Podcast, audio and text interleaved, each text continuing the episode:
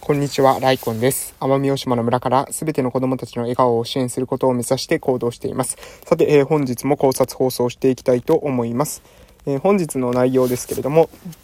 本日は、えー、内容よりも重視されることがある。まあ、中身よりもって言ってもいいですかね。中身よりも重視されることがあるということで話していきたいと思います。えー、っとね、この話を、えー、するにあたってですね、まあ、これはね、今から話すんですけども、だから中身よりも重視されることがあるから、えー、それ、なんですかね、中身にはこだわらなくていいよっていう話ではないですからね。そういうわけではないっていうことを、まず前提を踏んだ上でね、あの、話していこうと思います。えっとね、これなんでこういった話をするのかというと、ちょっとね、最近エピソードが、あるエピソードがあってね、その時に改めて、ああ、やっぱり中身よりも、えー、重視されることがあるんだなというか、えー、中身よりも、えー、中身以外のものをね、重視する人って少なくないよなっていうふうに、思ったんです。で、それ何のことかというとですね、え自民党総裁選の、え話なんです。え今ですね、2021年の11月なんですけれども、2021年の10月にですね、自民党総裁選が行われましたよね。で、その自民党総裁選の中で、ね、え、最終的にはですね、岸田総理大臣、岸田総理大臣がですね、第100代総理大臣としてですね、え、就任することが決まったわけなんですが、他のにですね、4人の候補者がいて、え、高市さん、え、そして、えっと、高市さん、あ、やばい、高市さんしか出てこない。高市さん、えー、河野さんですね。高市早苗さん、河野太郎さん、そして、えー、岸田文雄さん、えー、野田聖子さんが、の4人のですね、えー、その人がですね、え、総理大臣になるっていう、え、ことを争ったわけなんですが、結局ですね、岸田さんが、えー、第100代の総理大臣になったということで、まあですね、えー、そのことにね、直接的に触れるわけではないんですけども、えー、それで、その関係の話でですよ。ね、えっ、ー、と、えー、その話になったんですね。その総理大臣、え、今度どうなるかなっていう風な話をしたときに、え、自民党のですね、えっと、党員になっている人、えー、全国にですね、その党に寄付ですかね、寄付かなんかすると、えー、会費かなんか納めると党員になれるっていうことですけども、その党員である方がですね、えー、岸田さんに入れたっていう風に言ってたんですよ。岸田さんに、え、私は入れたっていうことを言っていて、あ、そうなんですかって言って、ね、なんで岸田さんに入れたんですかって聞いて、え、何かね、その政策とか、えー、そういったものでね、岸田さんがなんか良かったのかなって思って、えー、聞いたんですよ。そうするとですね、理由何だったと思いますかね？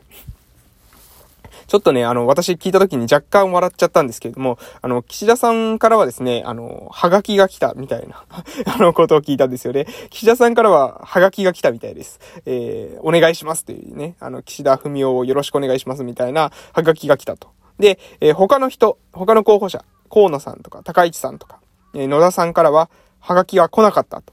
で、だから、岸田さんにですね、党員票を入れたっていう風に言ってたんですよね。面白いですよね、これ。これもわかりますか？えー、政治家をですね、何で選ぶのか。これはまあ、それ、その人それぞれ、えー、人それぞれだと思いますが、政治家ってですね、まあ、何の役割を担うのかといえば政治を担うわけですよね。政治を担うってことは、要するに、えー、どういった、えー、国にしていきたいというふうに考えている。えー、総理大臣になることよりも、その総理大臣になった後に、えー、何を私は成し遂げていきたいと思っているかっていうことが非常に重要であるわけですよね。で、えー、そこで私はですね、私は、まあ、政策とか、マニフェストとか、えー、そこがですね、非常に重要なんじゃないかなと思うわけなんですが、えー、そうではなくて、えー、そうじゃない、えー、はがきが来るか来ないか、ここを重要視されてる人も、えー、いるということですね。いるという、これは事実です。うん。で、え、党員の人っていうことは、つまり政治に関心があるわけじゃないですか。政治に何かしら関わりたいと思って党員になってるわけですよね。え党員になってるってことは、すなわち、あの、まあ、お金払ってるわけなので、お金を払ってまで政治に関わりたいというふうに思っている。党員票を持っている。で、えー、そういった政治にそこまで興味がある人だったとしても、え一通のですね、はがきが家に届いてくることの方が政策よりも何よりも大事になっていくと。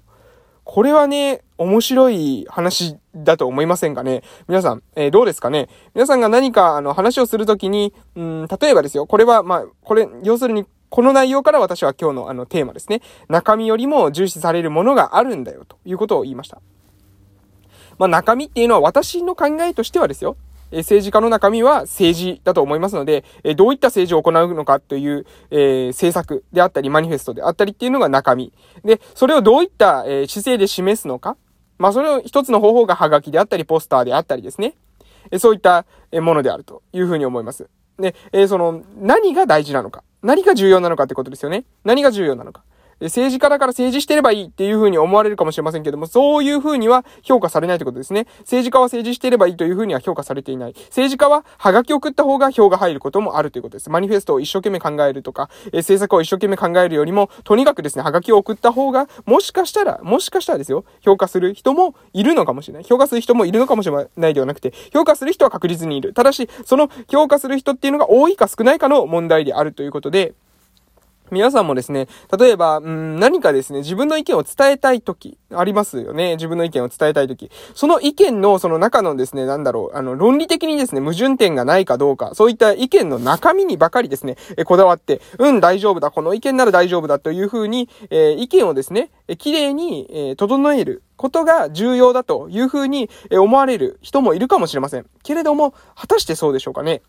もしかすると、意見をですね、えー、そういった論理的にですね、全く矛盾がないようにするよりも、普段ですね、ニコニコと接するとかですね、え普段飲み会に顔を出すとか、こちらの方が評価されることがあるのかもしれません。それをしたいかしたくないかは別の問題ですよ。したいかしたくないかは別の問題ですが、ただし、少なくとも今ですね、世の中で政治という分野に興味を持って関わっている人の中には、政治の中身以上にその政治家の側というんですかね、あまりその本質的ではないと言ったら失礼ですけれども、あの、顔とかですね、顔がかっこいいとかですね、えー、容姿が端麗であるとか、えー、その他にも、え声が綺麗だとか、えー、あとは、えー、はがきが来るか来ないか、えポスターがいい感じだとか、どうとか、えこういったファッション的なですね、要素で判断している人が少なからずいるんですよ。そしてその人たちが、の人数が束が集まれば、それがですね、え民意だということになり、え民主政治というものは、その人たちの、その、その人たちが、え共感している方向、実は正しさっていうものはわかりませんので、正しさではなくて多くの人の共感を集めた意見、えー、というもの、多くの人が賛同をした意見というものが正しい意見という風にされて、そちらの方向に、えー、進んでいくっていうのが今の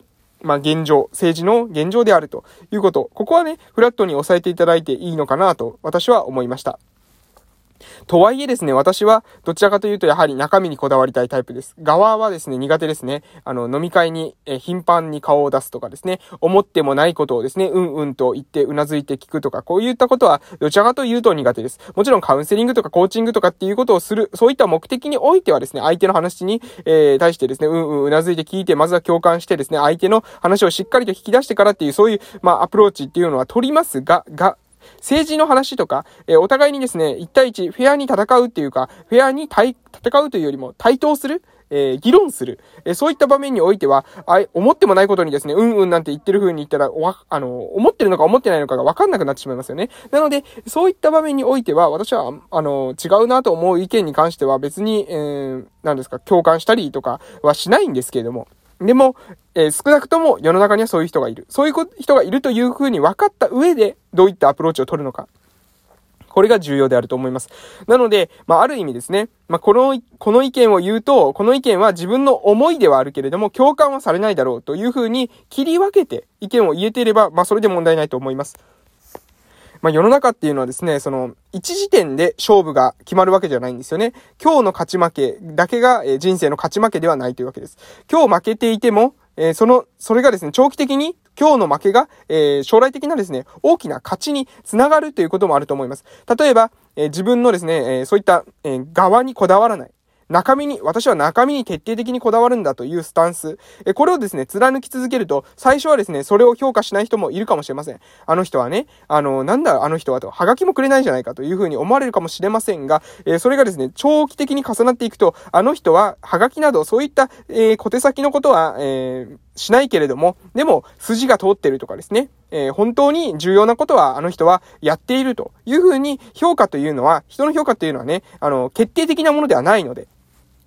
一時点一時点で変化していきますので、どっかのタイミングでですね、本質的な行動を自分がしていれば、そちらに、えー、まあ、ある意味、そちらが評価されるタイミングというのも、えー、訪れるかもしれません。これもかもしれないだけですけれども、でも、えー、その、そういった可能性もあるわけです。なので、えー、今日の負け、勝ち負けが、えー、絶対的ではないということを分かっていく、いると同時になぜ負けたのか。っていうことを分かっていることもこれ同時に大事なんじゃないかなと思いましたので今日はこういった配信をさせていただきました。もしですね、自分はね、中身に徹底的にこだわっているのになぜ評価されないんだというふうに思っている方は、えー、もしかしたらね、中身以外のものを評価されているから、だから、中身がですね、未熟だからとか、中身が足りないからとかっていうことではなくて、そもそも中身を評価していない人たちがいて、で、その中身を評価していない人たちの影響力が大きいうちというのは、中身に徹底的にこだわっていても、もしかすると、そのまま評価されないかもしれませんよ。でも、それでいいですか？どうですか？ということですね。いいんだったらいいです。中身で評価されなくても、それでもやり続けるんだったら、それはそれで素晴らしいことだと思います。しかし、もうすぐに結果を出さないといけない。今すぐに何かをしたいという時には、そういった方法を使っていては、もしかすると今すぐぐにやるってことは難しいかもしれませんね。ということで、まあ、あくまで、あの、今日の話は、フラットにですね、そういった人がいますよ、ということをですね、ご報告する回とさせていただきたいと思います。はい。それでは話したいことは大体終わりました。えー、ライコンラジオでは朝と夕に1日2回配信をしております。朝は偉人たちの名言の配信とか、書籍からですね、引用して私の考えを添えて配信するということと、あと近況報告とかですね、日々今私、鹿児島県の奄美大島の某村で地域おこし協力隊として活動していますので、えー、その日々の活動の記録っていうのを、まあ、ブログみたいな感じでですね、えー、せえー、次、前の日のですね、前の日の活動の記録っていうのを、えー、次の日の朝に撮らせていただいているというような形式を使っております。で、夕方の放送は私の学び考えたコストとかですね、を、えー、つれつれなるままにと言いますか、あの、つれずれ草のようにですね、綴っているというような配信でございます。これもね、まあ10年くらいして聞き直すとね、自分の中で面白いコンテンツになってるんじゃないかなと思いますので、えー、まあ聞きに来てくださいます方はですね、ぜひぜひ、えー、楽しんでいってくださいということで今日はこの辺で終わらせていただきたいと思います。それでは、本日も素敵な夜をお過ごしください。またお会いしましょう。失礼しました。